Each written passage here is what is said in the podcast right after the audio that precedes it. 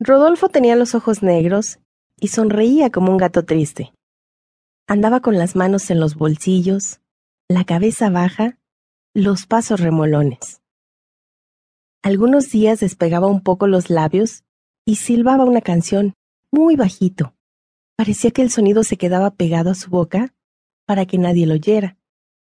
Cada mañana camino de la escuela, se detenía a observar las palomas de la plaza, a los mendigos de la calle, a los vendedores del mercado, a los que hacían cola en la oficina de parados. No es que le gustase perder el tiempo, es que no quería llegar a la escuela antes de que sonara la sirena. En la esquina de la plaza se paraba, medio escondido, a mirar las nubes y sus formas caprichosas.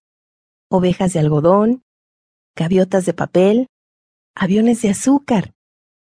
Entraba en un mundo fantástico hasta que el inesperado y escandaloso timbre de llamada clase lo sacaba de sus pensamientos. Asombrado, abría los ojos y reemprendía la marcha hacia el colegio. Mientras caminaba, oía las discusiones acaloradas de sus compañeros. Las bromas, las risas. La escuela le gustaba.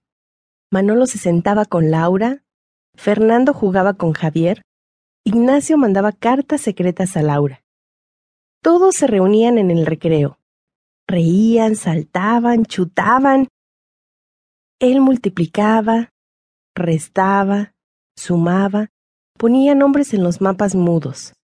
Hacía oraciones simples y compuestas. Recitaba los nombres de antiguos reyes. A veces se ponía triste.